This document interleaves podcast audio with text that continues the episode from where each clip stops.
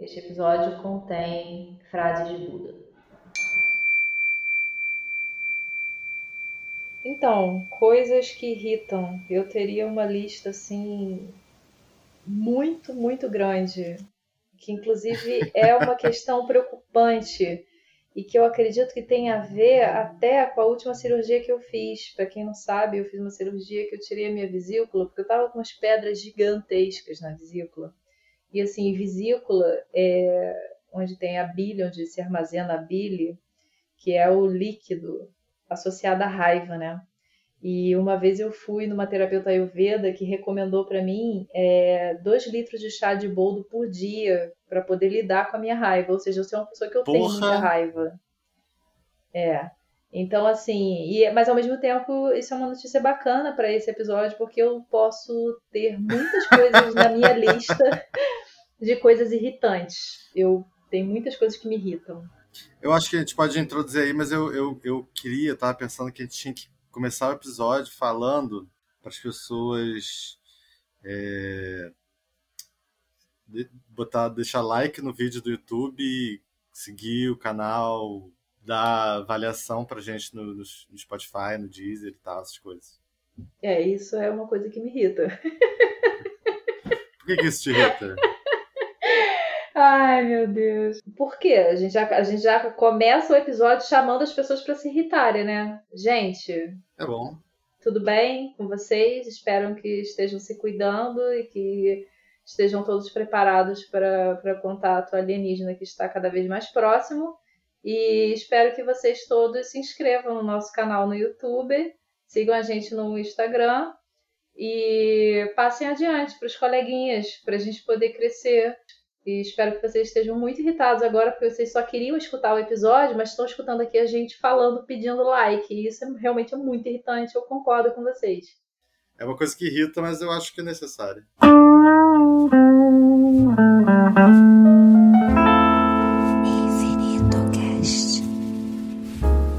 Cara, eu me irrito muito é, quando eu perco uma coisa que só pode estar do meu lado e esse negócio desaparece do nada.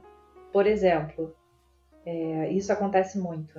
Eu pego uma caneta e aí eu tô com a minha agenda, com o meu caderno, sentada na cama para poder escrever umas coisas lá que eu preciso.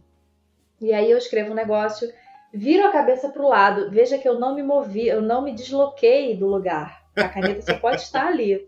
Eu só virei o meu pescoço para o ladinho para ver, sei lá, um vulto passar. E aí, quando eu retorno o meu pescocinho, a caneta sumiu. E assim, isso é um negócio assim que me tira muito do sério. Porque onde pode estar essa merda dessa caneta? E aí isso desencadeia uma série de pensamentos obscuros num nível assim que caralho, eu posso perder muito a paciência e desistir de fazer o que eu tava fazendo. Não é possível que uma porra de uma caneta suma dessa forma. Só se ela atravessou de repente um portal, né? Ou então se de fato existem os doentes que roubam as biques, porque isso é uma lenda urbana muito antiga que não nasceu do nada, na é verdade. Existe um mundo, de, dizem que existe um mundo das biques é, e dos guarda-chuvas roubados por duendes. Ah, que bom que você falou isso. Eu ia, eu tava pronto para falar dos guarda-chuvas também. Eu já até escrevi um poema que é falando da terra dos guarda-chuvas perdidos. Uhum. É, pô, perder coisa me irrita muito, porque eu perco muitas coisas. Eu tenho dificuldade de manter certos é, utensílios que ajudam a gente a não perder as coisas. Então, isso facilita, fa facilita eu perder. Então, isso é realmente irritante para mim. Eu não consigo manter um estojo, porque eu perco os estojos, né? E quando você perde o estojo, você perde tudo que tá dentro do estojo. Então, eu parei de ter estojo. Mesma coisa com carteira. Não consigo ter carteira, porque se eu perco carteira, eu perco tudo que tá dentro da carteira. Eu perdi minha, minha, minha carteira é, em 2012 ou 13 e desde então eu nunca fiz minha carteira de identidade de novo. burocracia. Burocracia é um negócio que me irrita. Porra, eu eu fui fazer, eu perdi a minha carteira de identidade em 2012, eu acho, acho que foi no final de 2012. E hoje em dia tudo que eu preciso eu uso minha minha carteira de trabalho, porque tem lá tem o meu RG, tem meu CPF, tem tudo. E, mas me falaram que, eu, pô, é bom, você, você tem mais de 30 anos, né? Uma boa ideia é fazer uma carteira de identidade. E eu fui fazer, e aí para você fazer você tem que pagar um Duda. E eu paguei o Duda pela, pelo. Tipo, em vez de imprimir o, o boleto, eu paguei com boleto no celular. Eu fui, eu fui. Quando eu fui pegar a, a nova carteira de identidade, você tem que mostrar o comprovante. Eu falei, moça, é, não tem comprovante, porque foi no celular. Ela falou, se não tem comprovante, você não pode pegar a carteira de identidade nova. Então, tem uma carteira de identidade nova que eu não pude pegar por causa da burocracia. Uhum. Que é absolutamente, nossa, burocracia muito, muito, muito, muito irritante. É, pegar fila para resolver coisa que você resolve em um segundo. Nossa, precisar pegar fila, né? Uhum. Quando eu era, quando eu era adolescente, eu era secretário para os meus pais. Né? Meu pai é dentista, minha mãe é pediatra. É, e um dia da semana eu passava lá no consultório, às vezes dois. E o que eu sempre fazia, porque tinha uma, uma secretária que trabalha lá até hoje, mesma pessoa. E o que eu fazia é, como tem muita, muita coisa para resolver, ela ficava lá e eu ia no banco resolver as pendências que era pagar conta, esse tipo de coisa. E era sempre muita burocracia. E, e, é uma coisa que eu entrei em contato muito novo, né? Porque eu tinha 13 anos. E desde essa época, dessa época era pior, porque eu acho que hoje em dia eu tenho um pouco do entendimento da coisa como um todo. Naquela época não, eu só entrava numa fila gigantesca, ficava na fila por horas para pagar um papel. E aí quando eu chegava com o papel, a mulher fazia perguntas que eu não sabia responder, eu ficava perdido, eu odiava aquilo tudo. Eu acho que burocracia é uma coisa que me irrita tanto, tanto, que chega num nível que eu não consigo nem dizer o quanto me irrita, porque me irrita falar que me irrita a burocracia, entende? porque burocracia é realmente um negócio muito, muito, muito chato. Então, assim, a, a energia que eu gasto com isso é somente a necessária para resolver o mais rápido possível. Eu não quero gastar energia nem me estressando e nem falando mal de burocracia, porque me irrita num nível muito absurdo. Então, realmente não tem nem como discutir, assim, essa parte com você. Eu vou voltar, porque a gente tinha falado antes das coisas perdidas. É, eu tenho uma. Eu faço muitas listas. É, eu gosto de fazer listas, eu me organizo com listas. E uma das listas que eu tenho, eu tenho um aplicativo para listas. Uma dessas listas, que é uma lista permanente, coisas entram e saem da lista do buraco do duende. O buraco do duende é a minha lista permanente de coisas que estão perdidas. Sempre tem as mesmas coisas que entram e saem. Então, por exemplo, ontem eu achei uma coisa que estava perdida no buraco do duende já há um mês, que é o meu apontador de metal. Tava perdido. E eu só tenho um apontador. E cada vez que eu perco esse apontador, eu fico puta, porque eu penso assim, caralho, apontador é a coisa mais tosca do mundo, assim. Eu vou na rua agora, compro 10 apontadores. Eu deixo um apontador em cada cômodo da casa, foda-se, um apontador no bolso, um apontador no banheiro, mas eu não posso mais viver sem apontador. Aí, enfim, mas eu sempre perco o único apontador que eu tenho e depois eu acho. E eu fico puta comigo mesmo porque eu não comprei apontador, mais apontador. E, você, e tava onde esse que você achou agora? Ah, sério? Me irrita essa pergunta. É, sabe uma coisa que é muito fácil de perder? Eu acho que talvez seja também do, das coisas que mais perdem de todas. Isqueiro. Isqueiro é foda. Ah, isqueiro não é bem perder, não, cara. Isqueiro não é, não é bem perder, não. Sempre tem os maloqueiros de isqueiro na festinha. Se você vai Ué. pra festinha com isqueiro, sempre vai ter um maloqueiro do isqueiro. Ah, tem um isqueirinho aí. Se você não se ligar, e eu sou a louca do isqueiro, porque se, quando eu levo isqueiro pra festa, as pessoas sempre me pedem e eu fiscalizo. Porque sempre tem um, um, um, um, maluquinho que, porra, pega o isqueiro e fica lá com o isqueirinho na varanda, tá lá com o isqueirinho, rodando o isqueirinho. Cadê meu isqueiro? Eu pego o isqueiro de volta. eu posso estar tá trêbada, que neguinho pegou meu isqueiro. Porra, usar um segundo, eu já vou lá, cadê meu isqueiro? Porque senão eu sei que vai embora. Isso não é perder, não. Fica, fica eu acho que é, é, é uma discussão filosófica, porque se alguém rouba uma coisa de você, você perde essa coisa. É, não é bem roubar, né? Não é? Eu acho que, não, eu acho que existe um estatuto que não está escrito, mas que é já é a, já, a sociedade já aderiu o estatuto de que isqueiro não é propriedade exatamente de ninguém. o isqueiro ele circula. Inclusive, eu acho que eu sou muito mal visto nas festinhas porque eu fiscalizo o isqueiro, meu isqueiro. E aí, quando eu fiscalizo o meu isqueiro, a pessoa olha para mim e fala Você assim: tá porra, a pessoa presa. Você está infringindo essa, essa regra não dita da, da circulação dos isqueiros. É, isso aí, porra, toda travada, fiscalizando isqueiro, mal amada, entendeu? Eu sou mal vista. eu, eu. Porra, teve um dia que estava precisando de um isqueiro aqui em casa e não tinha. Eu e minha irmã. E, porra, a gente teve um milhão de isqueiros que passaram e vieram e foram, né? Circulação dos isqueiros. E, e aí eu saí e comprei três isqueiros. Um para ficar comigo, um para ficar com ela e um para ficar na sala, assim. Qual, qual isqueiro desses que existe ainda? Existe o meu, porque eu cuido dele muito bem. Mas o da sala, o da sala foi o primeiro a sumir. Foi o primeiro a, a evaporar.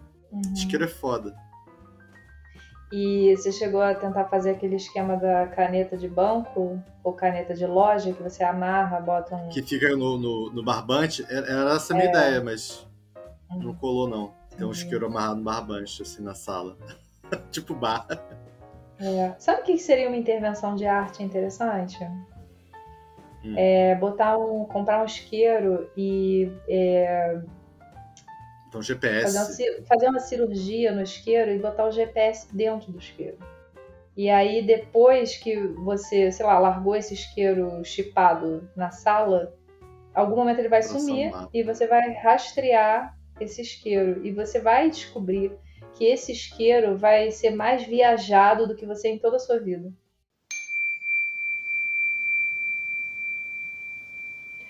Preocupações não nos tiram os problemas de amanhã, elas tiram-nos a paz de hoje. Buda. Ai, muito é, me irrita coisas básicas que não funcionam. Como, por exemplo, é, borrifador. É, você compra um borrifador para borrifar suas plantinhas. Aí você, porra, enche borrifador de água, água pura. Caralho, o borrifador não borrifa. Por quê? Isso. Sim, é uma, é uma engenharia fico... muito simples, né? Muito Isso. elementar. Eu fico pensando o seguinte: a gente já tem tecnologia para ir à Lua, caralho. Por que, que a gente não tem, não consegue fazer um borrifador borrifar? Eu já tive esse mesmo pensamento com uma coisa aqui que eu vou falar que deve ser um gatilho de irritação para muita gente, que é impressora. Cara, impressora, eu acho que melhorou, melhorou. Mas impressora é isso, já já tá aí, vai vai bater um foguete na porra da lua. E, e impressora ainda ainda é difícil, ainda, ainda não é uma coisa clara, ainda não é apertar um botão e sair do outro lado dá, dá, dá problema, trava. É, é, é. é, muito mais complicado que é irritante, Sim. né? É irritante. E a impressora ela tem ela tem um sensor de urgência, né? porque se você tiver com pressa, aí ela fala, aí sim que ela, ela fala, ó, calminha aí que é. você tá, se você tiver com pressa, vai demorar mais. É, tipo, o dono do tempo sou eu, né?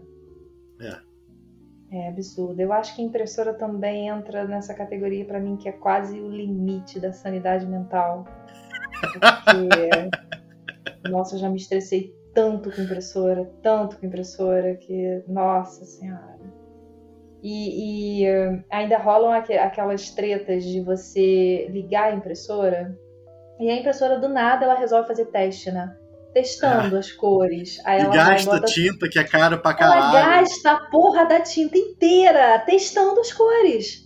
Aí depois tem que sair para comprar mais. Aí você fica pensando, mano, na moral, quanto que eu gasto aqui para manter a vida própria e livre, absolutamente livre desse aparelho?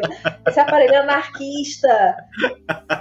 Forro no sistema que esse aparelho é. Aí, cara, na moral, tem muito tempo que eu não uso minha impressora, porque eu me irrito muito, assim, e ela já tá em desuso há muito tempo. As últimas vezes que eu precisei imprimir, ou eu pedi pro meu pai imprimir para mim, porque meu pai se entende melhor com a impressora dele e aí eu peço, pai, por gentileza, você pode imprimir isso aqui para mim? E aí é uma merda também, enfim, mas às vezes eu preciso. E, ou então eu pego, boto o negócio no pendrive, desço na lojinha ali no shopping e peço pro cara imprimir e foda-se. Tem mais uma coisa extremamente irritante de impressora que é quando você precisa imprimir, por exemplo, um texto. E aí você tem tinta, né, tinta preta, que é a única que você precisa, porque o texto usa letras pretas e mais nada. E não consegue imprimir porque não tem a tinta colorida. Acabou a tinta colorida. Esse, caralho, não preciso da tinta colorida, só preciso da tinta preta. Ele falou, não, não vou imprimir preto se não tem tinta colorida. Me alimenta aí, se vira aí. É. Impressora é um, é um aparelho marrento, né? Puta que pariu. Impressora é uma desgraça. Guardar raiva é como segurar um carvão em brasa com a intenção de atirá-lo em alguém. É você quem se quer. Olha, eu sinto que essa lista é tão grande, tão grande que eu não consigo chegar nem na borda dela. é, pequenos barulhos assim é, constantes também me irritam. Se eu tenho um negocinho que tá fazendo, sei lá, um vento que tá empurrando um pedaço de cortina e batendo. Aquilo ali vai me irritar. É tortura chinesa, né? É, pessoas que respiram alto demais.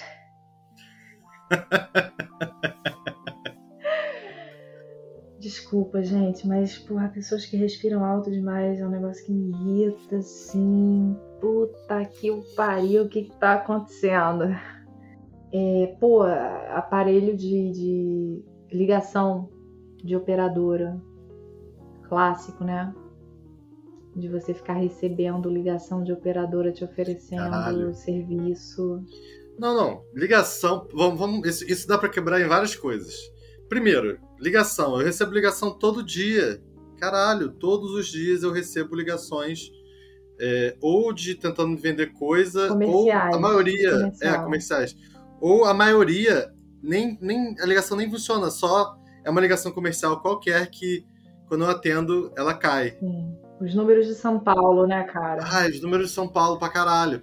E, e, é uma coisa que tá tão, tá tão já trabalhada que, por exemplo, a TIM me ligou um dia e eu atendi a era da TIM querendo vender uma coisa. Então eu, eu, eu sempre sou educado, eu fui educado com a pessoa. Nem lembro se era uma pessoa, talvez fosse um robô, mas depois eu entro na parte dos robôs. E desliguei, depois eu bloqueei. E, e logo quando você bloqueia, eles. Opa, me bloqueou, vou ligar de novo. Aí liga de novo com outro número. Aí eu fui e bloqueei outro número. E isso, ao longo do dia, sete vezes. Uhum. Eu bloqueei sete números da TIM. Inferno! Se você atende uma vez, eles não param de ligar. E isso, isso também é outra coisa assim que a gente tem que colocar num nível, né?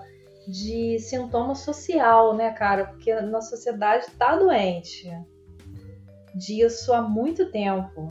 Né? O telefone se tornou uma tortura, né?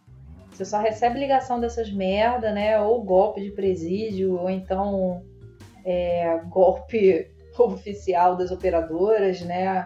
Ou então esses números que ninguém sabe, cara, essa merda que liga, você atende, ninguém fala, enfim. Mas é uma questão social isso, né? Ninguém mais tem telefone. Outro dia eu falei com a minha dermatologista, tava conversando com a minha dermatologista, né?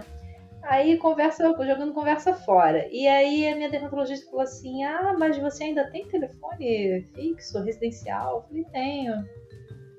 É, ela, pô, não, pra que, que você tem isso e tal? Eu lembro que quando eu tinha telefone residencial, poxa, teve uma época que eu recebi a ligação do Francisco Coco. Aí eu falei, o quê? Você recebeu a ligação de quem? Ela do Francisco Coco para vender não sei o que. Eu falei, Francisco Coco te ligava para vender alguma coisa? Rapaz, a vida não tá fácil para ninguém. Nunca escutei essa história de ninguém, só da minha dermatologista. Será que ele tava afim dela?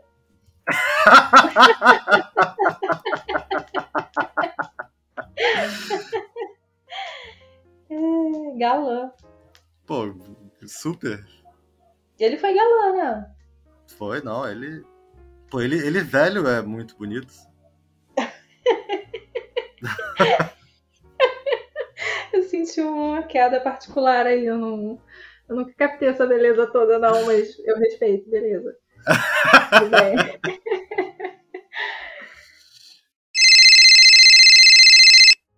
Ainda no, no tema ligações, eu detesto especialmente quando é robô Hum. E teve uma ligação.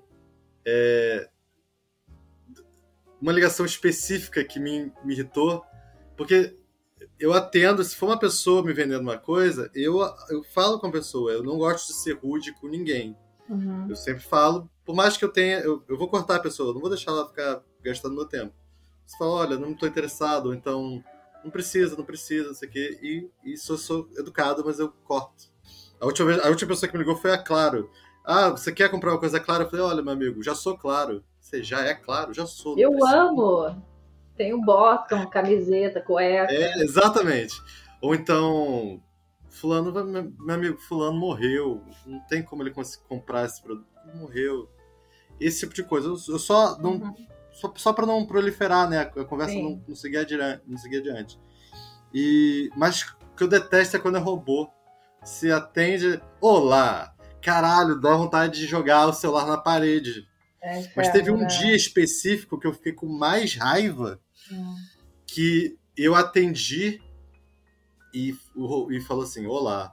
E, e é, mas foi um, um, olá, um robô muito bem feito, não foi um, olá, hum. um olá robotizado. Aí eu falei, alô, oi. E continuou aquela fala de robô. Cara, quando eu percebi que era um robô e eu, eu dei um oi pro, pro robô, eu me senti, me senti mal, me senti usado. Sim. Esses são os pesadelos de Isaac Asimov, né, cara? Pois é. É um, é um inferno, é um inferno. Eu com certeza já dei vários gritos, assim. Gritar mesmo, de surtar. Eu, às vezes, quando eu fico muito irritada, eu grito mesmo, assim.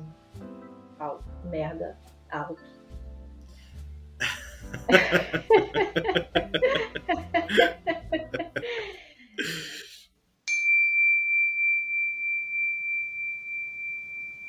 A lei da mente é implacável. O que você pensa, você cria. O que você sente, você atrai. O que você acredita, torna-se realidade. Buda. Eu, eu, eu me irrita, é, uma coisa que me irrita também, que acontece muito atualmente, pessoas aleatórias querendo muita satisfação da minha vida. Na prática, como que isso acontece hoje em dia muito, acho que é com todo mundo as pessoas entendem que as redes virtuais elas têm uma regra é, imutável, que é o seguinte: na minha rede social virtual eu preciso postar coisas que eu estou fazendo nesse exato momento. Então tenho que ficar, ah, eu comi uma pera, eu vou e mando a foto da pera, porque eu botei a foto da pera, a pessoa vai entender que eu comi a pera nesse exato momento, né? Então assim, acontece é, naturalmente das pessoas é, se comportarem investigando a vida em tempo real das outras pessoas. Só que isso é você está pressupondo, porque a, a, rede virtual ela teria que te dar liberdade, né? Você pode postar qualquer coisa, qualquer fotografia e marcar o lugar que você quiser. Inclusive tem uns acontecimentos interessantes, né? Eu lembro de, um, de, um, de uma história de uma mina que tirou uma foto num banheiro e ela tirou várias fotos no mesmo banheiro, ela ficava marcando lugares diferentes, tipo Holanda, é, Bahia. É, ela marcava todos os lugares do mundo e era o mesmo banheiro. E as pessoas começaram a falar sobre isso. Então, assim, essa mina do banheiro, ela pode estar presa no banheiro, mas ela está mais livre do que a maior parte das pessoas, né? Que acredita que você tem que ficar dando satisfação para o mundo inteiro de onde você está em tempo real. Isso é uma coisa que me angustia. Ficar, dar satisfação, muita satisfação, já é uma coisa que me angustia. Já me irrita isso naturalmente. Dar satisfação é uma coisa que me irrita. E, e, e nesse nível de satisfação, ou seja, para pessoas que às vezes pô, não são nem minhas amigas, mas a gente tem uma relação ali social que, beleza, a gente tem relações sociais ali no mundo da internet, beleza. Mas para a pessoa te mandar mensagem, você tá em tal lugar agora? Puta. Eu dou uma respirada boa e a maior parte das vezes eu nem respondo porque me incomoda mesmo, sabe? Se for assim, lógico que se for uma pessoa íntima minha que tenha contato fora dali, do, daquela rede, né? É, e aí tem um fundamento também, né? Então, por exemplo, sei lá, às vezes uma, uma, amiga minha que, pô, vai me encontrar, sei lá, em algum lugar, e aí, pô, amiga, você tá não sei onde e tal, eu tô por aqui. Aí é uma coisa. Mas não uma pessoa que, porra, nunca levou uma conversa com você. Entende? Aí a pessoa vai querer tirar satisfação é complicado. As pessoas é. têm pouca liberdade para fazerem uso da tecnologia. E aí a tecnologia acaba revelando o, o nível de aprisionamento das pessoas hoje em dia, que é muito puxado, né? Uhum. E aí a gente pode fazer essa coisa que eu falei do, da interferência do GPS no isqueiro, é, é uma coisa que, que as pessoas já fazem com elas, né? Porque você tem essa tecnologia de GPS hoje em dia em qualquer telefone, né? E você acredita, você toma isso como uma, sabe, uma, uma, uma coisa que não pode ser de outro modo. Você tem que o tempo todo ativar seu GPS e dizer para todo mundo: olha, estou agora num banheiro no centro da cidade do Rio de Janeiro é, retocando minha maquiagem, que você não vai falar que você tá cagando na internet, porque isso é feio também, né? Isso as pessoas também não permitem, né? Então você fala, ah, estou retocando aqui a minha maquiagem aqui no banheiro do centro do Rio de Janeiro, né? Mas você, no fundo, é um isqueiro chipado. Provavelmente menos rodado que qualquer isqueiro. É, tem uma coisa muito besta que me irrita muito, que é. isso é muito besta, isso é muito besta. Isso é uma coisa que eu preciso falar em terapia, não aqui, né? É, me irrita muito quando a água acaba. Eu gosto de encher copos, aqueles copões muito grandes de água, ou então um garrafão, para ter muita água sempre. Quando eu bebo água aos pouquinhos, em copinho, aí eu tô, sei lá, escrevendo no quarto, e aí acaba minha água, me irrito, tenho que encher novamente o copo. Aí quando eu boto para encher, o filtro devagar, né? Puta que pariu! Esse aí você tem que trabalhar mesmo, eu acho. Porra, cara, encher água assim, ficou caralho, sempre. É porque na minha cabeça eu fico pensando assim, você, acho que é a mesma você tá falando lógica... daquele aquele de barro, né, que enche devagar. Não, qualquer filtro para mim enche devagar. Eu só tenho filtro de barro lá em Lumiar. E normalmente quando eu tô lá em Lumiar eu tô mais tranquilo da minha mente. E aí tá tudo mais beleza. É... É, é, eu acho na minha cabeça a lógica é a seguinte: caralho, água é uma coisa que nunca devia acabar. E a gente tá fudendo com toda a água e a gente tá fudendo com todos os recursos naturais do planeta. Então eu acho que quando toda vez que eu encher água, isso tudo vem na minha cabeça.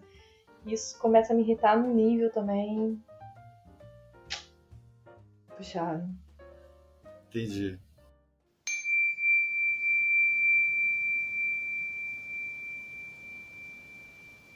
A dor é inevitável, o sofrimento é opcional.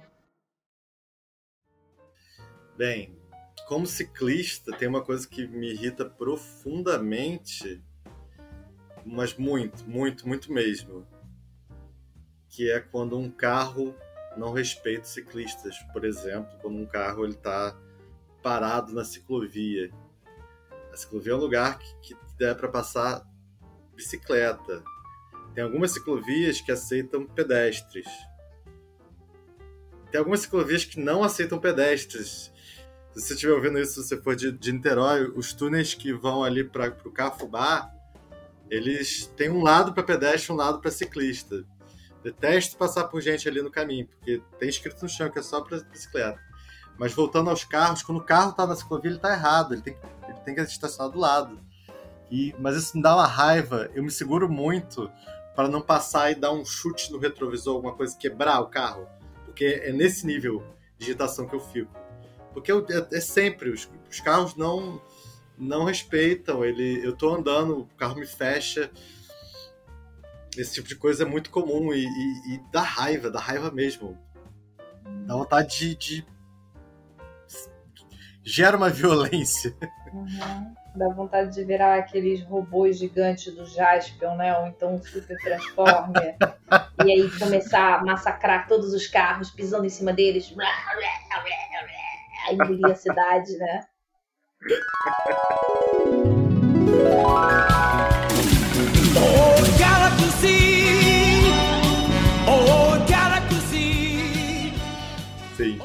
É isso. É isso que eu queria fazer. Eu queria ser um robô gigante, pegar o carro como se fosse um carrinho de brinquedo e, e... Não queria machucar ninguém, tá? A pessoa pode sair antes, mas eu queria pegar o carro dessa pessoa que me desrespeitou e quebrar, torcer. entre meus dedos. Porra, eu lembro, eu tô, tô pensando aqui, momentos que eu fiquei muito irritado. Teve um dia da, da minha vida que eu dava aula para um curso de inglês. Era um curso pequeno, era uma, uma franquia assim bem famosa, não vou falar o nome, porque, enfim, é um, porque é um curso merda, é um, é uma metodologia bosta. E eu era o único professor de inglês, então todas as turmas dessa, dessa unidade no centro de Niterói eram minhas, 15 turmas. E um dia teve uma reunião com todo mundo que trabalhava lá e o, o dono, o dono daquela, daquela franquia, franquia não, né? Dono daquela é franquia, né? Tem a matriz, ele era o dono da franquia. Ele veio falar comigo que ele não gostava que eu fazia alguma coisa. Aí eu, com toda a calma do mundo, respondi: Não, isso, essa coisa que eu faço durante a minha aula, ela é muito bom para os alunos poderem interagir entre si, eles conversarem, ter um tempo para eles conversarem em inglês, se conhecerem. Então eu acho importante fazer isso. Falou, não, mas eu, eu não concordo, acho que você não deve, deve fazer mais isso. E caralho, eu queria, eu queria ter pedido demissão ali na, naquela hora. Porque nessa época eu era novo, então não tive nem coragem de responder. Eu só abaixei a cabeça e me demiti pouco tempo depois disso, na verdade. Mas eu só abaixei a cabeça e não, e não retruquei. Mas eu queria muito falar para ele: olha, eu sou formado em letras, você não. Eu sei o que, que é bom para sala de aula. Você não, você não, não, sabe de nada, você só, só bota o dinheiro nas coisas e, e quer que as coisas retornem o dinheiro. Então deixa que eu faça a parte da aula que eu, que eu estudei, eu sei fazer. Enfim. Quando as pessoas que não entendem querem falar, querem ensinar como fazer algo para as pessoas que entendem isso é muito irritante. Não é? É muito irritante. E normalmente as pessoas que entendem e que já estudaram é, são mais comedidas do que as pessoas que nunca estudaram e não entendem nada sobre aquilo essas pessoas têm uma certa verborragia, né? É como, sabe a sensação quando você tá num encontro muito desagradável? Encontro que eu digo não é coisa romântica, não. É você tá conversando com uma pessoa qualquer. É, e aí você vê que é você, você tá ligado que a pessoa tá falando uma merda do caralho. Mas você, você poupa, você não vai ser rude, você não vai virar e falar assim, cara, tá falando uma merda do caralho, puta que pariu, fica quieto, tá, tá, tá, tá sendo escroto. Aí você, pô, você mantém a educação, você tenta dialogar, e aí você poupou a pessoa. Só que a pessoa não poupa. Aí a pessoa te ataca e vai em cima de você. Sabe essa sensação? Sim. Tipo assim, caralho, eu tô te poupando e você é tão ignorante que você não não poupa nem a você, nem a mim. Então, assim, é. que escroto. Agora chegamos, entendemos a expressão nos poupe, né? Vamos nos é. poupar disso, né? Isso acontece muito, né? Normalmente as pessoas ignorantes da, da, da coisa é que tem a verborragia e falam demais Sim. e. Bem, existe é. uma coisa, um, um, uma, uma. Qual é a palavra? Qual é o nome disso? Você vai falar do conceito que aparece lá na, na Netflix, no documentário dos terraplanistas? Não sei. Já assistiu é o, o documentário dos terraplanistas? Nunca assisti. Cara, vale a pena assistir. Deve, ser, tipo deve, assim... deve, deve ficar bem irritado assistindo esse documentário. Olha, é muito louco. Eu vou te dizer que eu não tenho lembrança de ficar irritada, porque o negócio é tão surreal que você ri, você fica assim, sério isso? É muito surreal. Porque ah, as pessoas, bom. assim, o nível de conhecimento básico de, de, de ciências é, é, é, zero. É menos até, é negativo. E essas pessoas, elas. Cara, elas arrumam palanque para poder falar as merdas lá que elas sustentam, sabe? E aí tem uma determinada altura que uma cientista lá entrevistada e ela vira e, e ela, ela fala um termo, que eu acho que é, é isso que você está procurando, só que eu também não vou saber o nome do termo que é assim, é, as pessoas que estudam, elas sabem que sempre tem mais coisa para estudar e elas sentem que ainda estão em falta com alguma é coisa. Mas as pessoas que não estudam, mas eu acho que é mais do que não estudar. Tem certas pessoas que não estudam e que tem uma característica de, de, de acharem que sabem muito e que, que não precisam mais saber nada, que já conhecem tudo. E aí ah, elas é começam né? a, a multiplicar a merda ali, verborrágica, inferno. A palavra que eu estava procurando, enquanto você falava, eu dei um Google aqui rápido, é tendência cognitiva. O nome disso é uma tendência cognitiva que se chama o efeito Dunning-Kruger, que é que talvez não seja, eu acho que se enquadra um pouco nesse, nessa última coisa que você falou, mas talvez não seja exatamente isso. O efeito Dunning-Kruger foi observado por psicólogos é que quando alguém começa a aprender sobre algum assunto, ela acha que ela sabe muito porque ela aprendeu um monte de coisa sobre aquilo agora. Então ela fala sobre aquilo. E alguém que sabe mais do que ela também sabe muita coisa que sabe que não sabe muita coisa, né? Uhum. Porque a, a, aprender isso, né? Aprender é você aprender que, caraca, quanto mais você aprende, mais você entende que tem uhum. muita coisa para se saber no mundo. Exatamente. E tem quando você sabe muito sobre, sobre alguma coisa, você, você sabe, né? Uhum. É, que tem muita coisa que você não entende. Mas a pessoa que acabou de começar, ela começa a falar um monte de merda. Então esse efeito é, é, é, justamente é a descrição de, de, desse viés cognitivo de que é, pessoas que te, conhecem pouco têm a tendência de superestimar a própria habilidade. E Sim.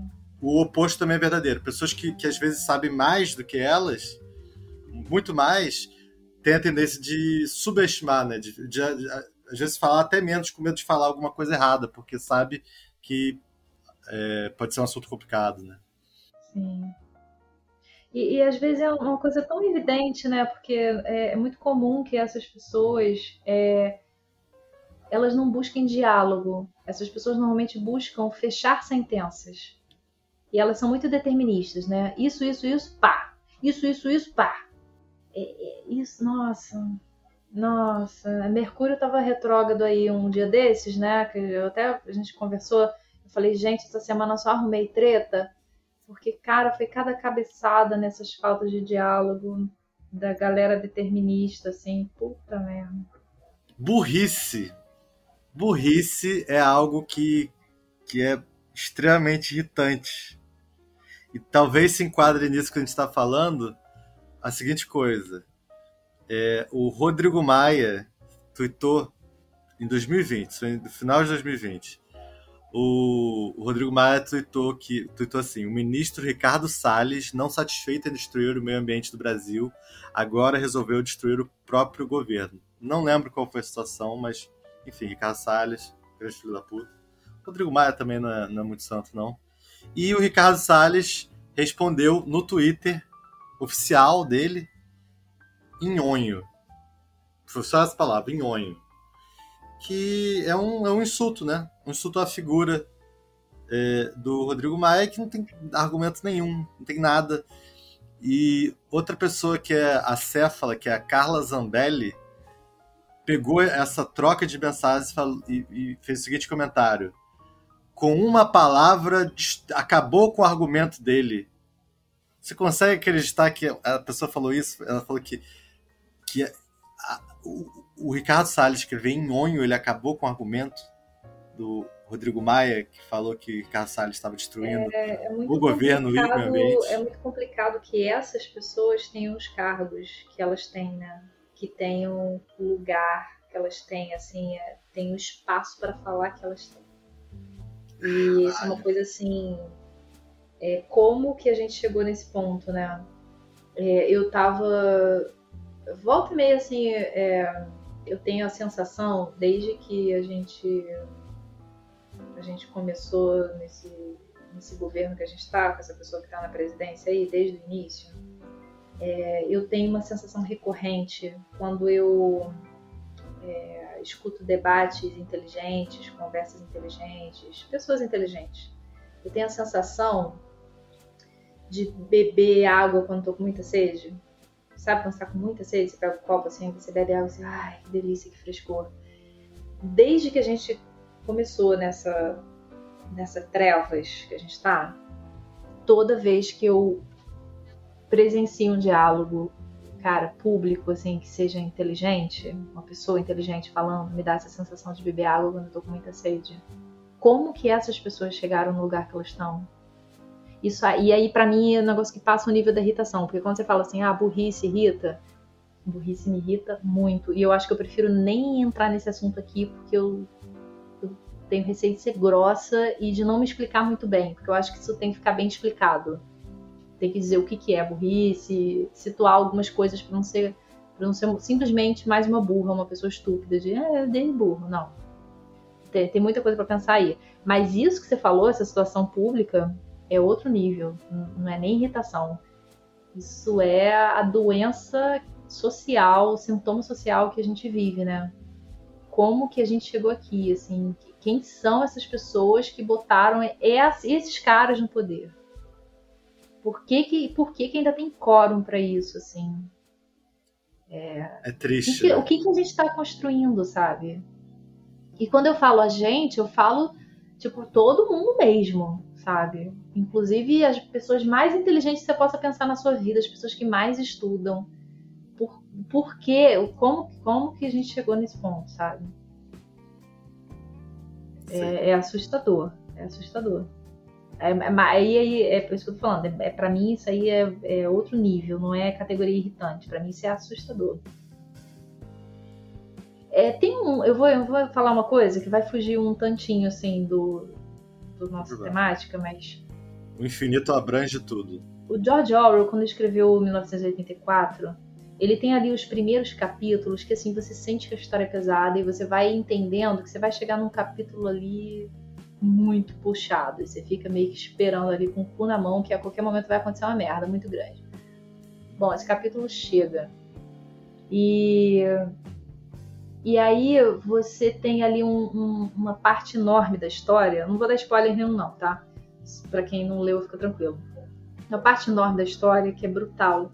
Só que essa parte ela pode ser dividida em duas partes, em dois momentos.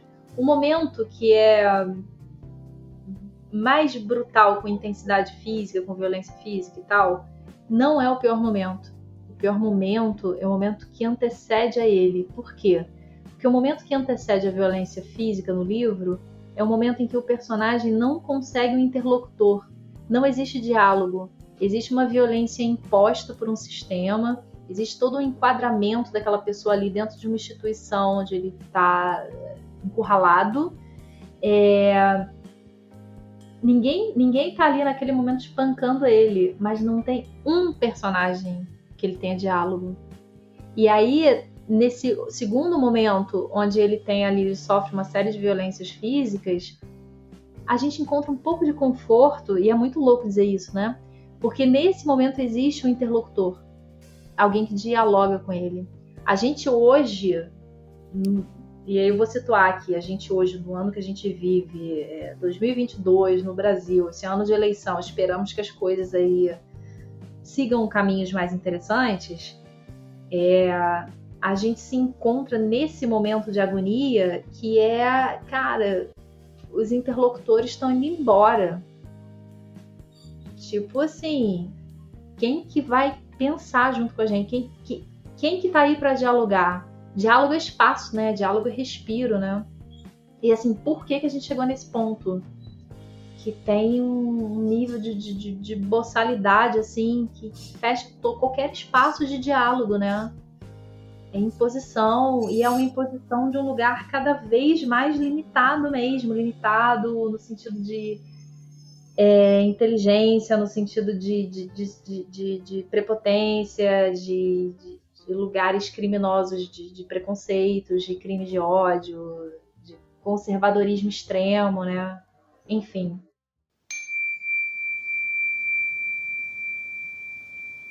A vida é um eco. Se você não está gostando do que está recebendo, observe o que está emitindo. Quando você pensou nesse tema, você estava pensando em alguma coisa específica? É, realmente muitas coisas me irritam, então não tava pensando em nada específico, não. Beleza. Então vamos só falar de mais alguma coisa, tentar fechar um pouco mais leve. Eu sei uma coisa que te irrita. E a sua mania de fechar mais leve. Exato. Positividade te irrita. Pô, cara, esse negócio. Não é, não é. Aí você falou errado também. Não é positividade que me irrita. Não? Não. O que, que é? Não, eu não definiria isso como positividade. Eu definiria isso, talvez, talvez, não sei, fazendo exercício aqui, talvez como uh, uma, uma regra de roteiro que precisa ser agradável. Isso me irrita. É complicado, vai né? falar que coisas que irritam. Deixa eu ver aqui se esse telefone vai me, esse telefone vai me irritar agora. Estão me ligando, vamos ver quem é. Alô? gravação. Pronto? Alguém? E que porra é essa? Quem é que liga um robô e fala pronto? Alguém? Gente, eu não consigo nem descobrir qual é o golpe que tá por trás disso. E é assim, se eu tirar o, o, Eu não posso ficar muito tempo sem, sem som, né? Porque eu atendo pessoas, eu volto e meia preciso resolver alguma coisa. Mas, cara, toda vez que eu boto o som no celular, me liga uma desgraça dessa. Tinha que ter uma ligação durante o episódio, né? Senão. Senão não era 2022 o mundo que vivemos. O que eu ia falar que essa ligação interrompeu foi era que o que bem é uma forma de como enxergar o, que a gente faz, o que, o que é um podcast, né? Porque eu, eu, concordo que, de certa forma, isso tem uma, um caráter de roteiro, tentar terminar o episódio fora da bad, pelo menos, né? Que é... e, e eu acho que a ideia da, da minha parte, pelo menos quando eu falo isso, é, que, é de produzir algo que, para quem vai escutar, vai ser agradável. Eu sei que, para mim também é interessante ter o outro lado, o lado que, que se a gente está falando de de raiva hoje, a gente falou do, de coisas que dão raiva. A gente acabou de falando de, é, de política, de, de violências que você citou ali no, no 1974. A gente precisa falar disso. Mas a gente também tem que ter um certo equilíbrio, né? Porque é isso, porque se a gente ficar focado sempre nessa parte que é, que é tão, tão latente na nossa vida, tão presente, que a gente está irritado o tempo inteiro com tudo, e, e a gente traz isso para o nosso episódio também. É, não sei se não, vai ser. mas a gente, a gente conseguiu fazer, falar de forma descontraída várias coisas, né? Quer dizer. Sim, eu também acho. Eu acho que é isso. Eu acho que eu, eu espero que esse seja um bom episódio de podcast, mas eu também acho que, que é isso, que a gente tem que pensar no, no que a gente está fazendo. Eu entendo desse, você, mas você desse... entende a diferença que eu fiz? Eu, a diferença que eu fiz foi não me irrita a positividade me irrita talvez o excesso de positividade me irrita e me irrita é ter que ser agradável por conta de um roteiro isso me irrita entendi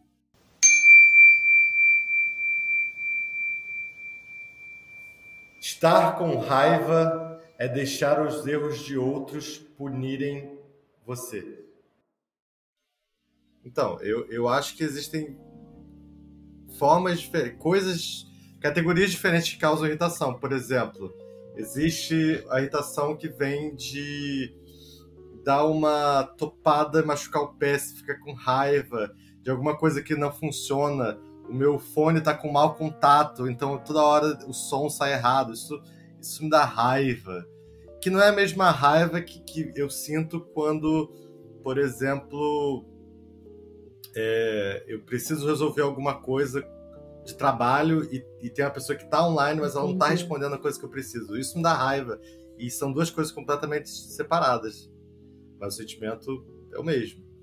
E também tem até mais. É, eu fico com muita raiva quando eu jogo xadrez e eu cometo um erro é, bobo. Fico com uhum. raiva. Caralho, que imbecil. Puta, já joguei essa jogada, já fiz isso mil vezes, cometo esse mesmo erro de novo mais uma, mais uma categoria para raiva. Eu acho que tudo depende de onde vem, né? Se vem do outro, se vem de um, uma coisa, de um infortúnio, se vem de um erro próprio. E teriam as grandes raivas também, né? É, eu penso assim, quando uma pessoa é muito escrota, quando uma pessoa é antiética, você se depara numa situação que a pessoa está trapaceando, está sendo escrota, isso dá uma raiva também, mas eu não sei você, mas a sensação que eu tenho é que essa raiva é uma raiva grossa. É uma raiva como se fosse mais encorpada, sabe? Mais pesada. Ela nem merece a minha irritação, mas ela é uma raiva forte. É como eu, eu, eu sinto é como raiva, um líquido grosso. É uma raiva grande, né? Como se fosse um, um céu de raiva, né?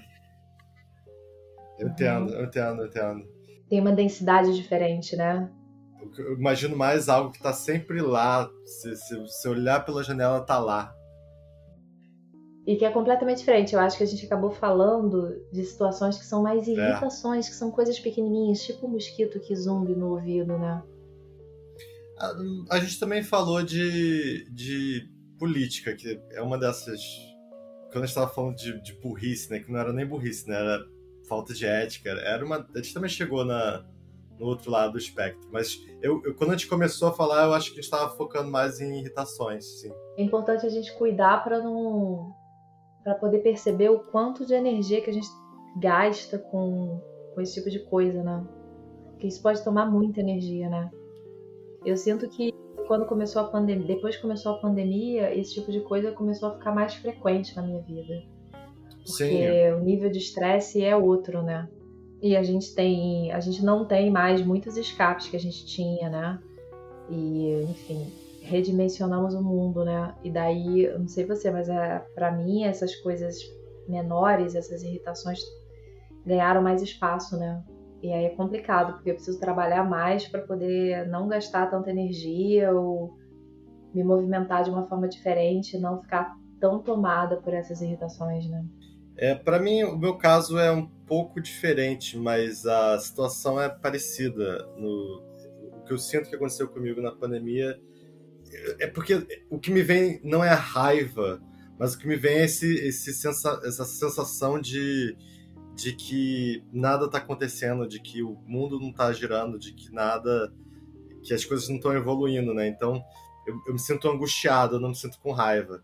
E no meu, nos meus processos, uma das coisas que eu estou tentando fazer é sentir as coisas. Então, é, quando eu sentir raiva, externalizar essa raiva de alguma forma. Sentir aquilo ali.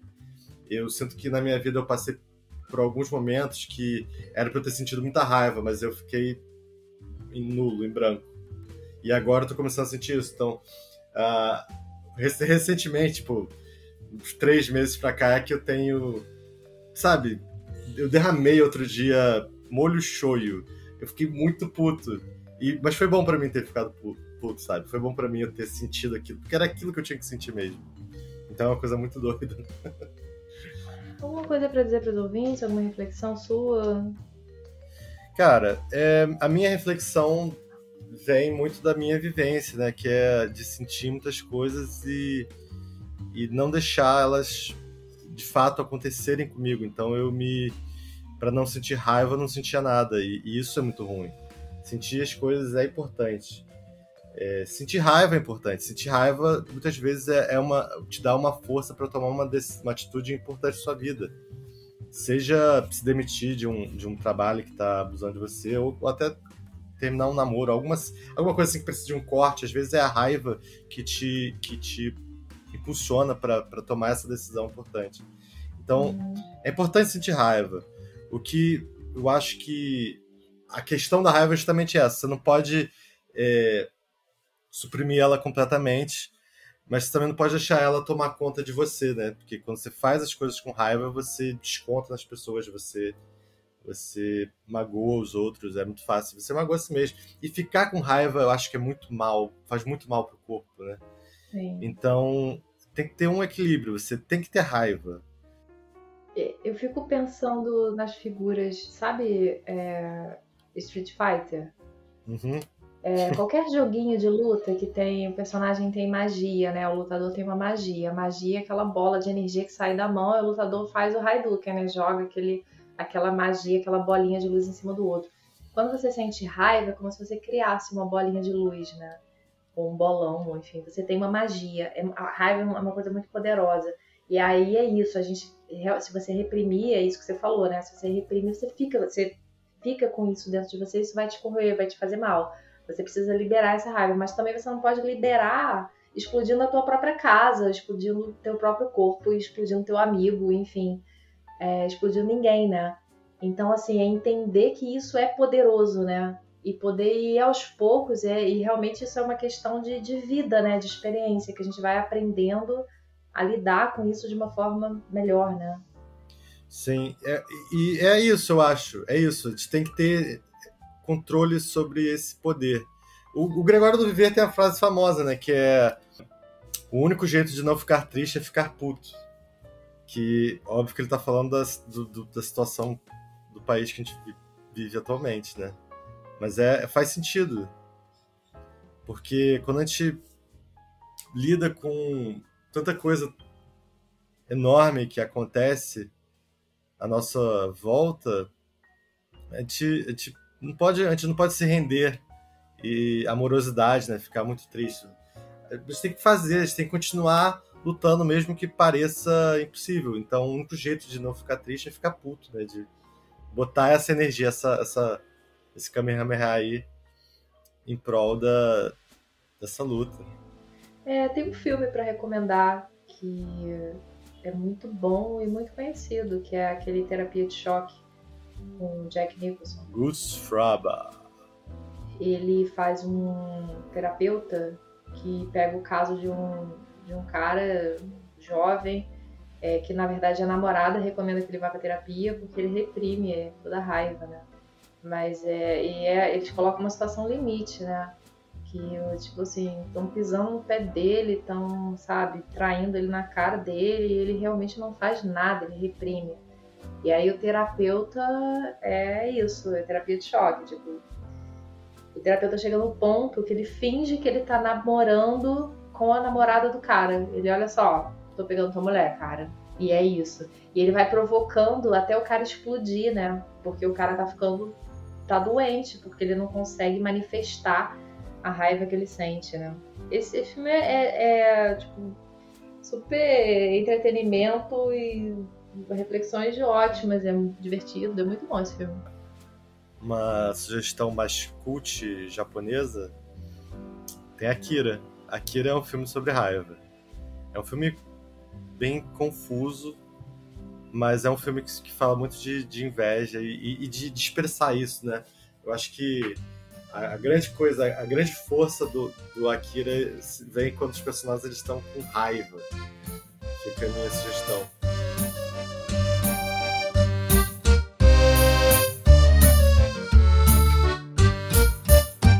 Quer tentar fazer uma tipo, uma despedida tradicional? Não. Se irrita? Não, pode fazer. Pode começar. É, não sei, não sei. É, o, Infinito, eu, eu, o que eu gosto do Infinito Cast é que a gente nunca se preocupou com isso, que sempre foi a minha ideia. Não fazer essas coisas, não explicar o que a gente está fazendo. Mas ao mesmo tempo eu acho que isso impede a gente de, de chegar em mais gente. E isso, hum. isso, isso me irrita. Puta que pariu. Entendi. É, gente, então, esse foi um episódio que é, me despertou sentimentos complicados que a maior parte das pessoas acham que eu não tenho, né? Inclusive porque eu sou terapeuta e tem essa fama, né, de terapeuta sempre tranquilo. Porra nenhuma, gente. Aliás, pessoa tranquila demais é uma coisa que assusta, né? Pessoa que é muito tranquilona, assim, pessoa que é muito de boas e tal, tipo, muito florzinha, é um negócio meio assustador. Enfim, e uh, espero que uh, tenha sido bacana e uh, quem quiser chegar junto com a gente para poder trocar uma ideia também sobre esse assunto, pode mandar uma mensagem. E é isso. Até a próxima, até a semana que vem. Até a próxima. É... Um beijo e uma boa semana para todos vocês.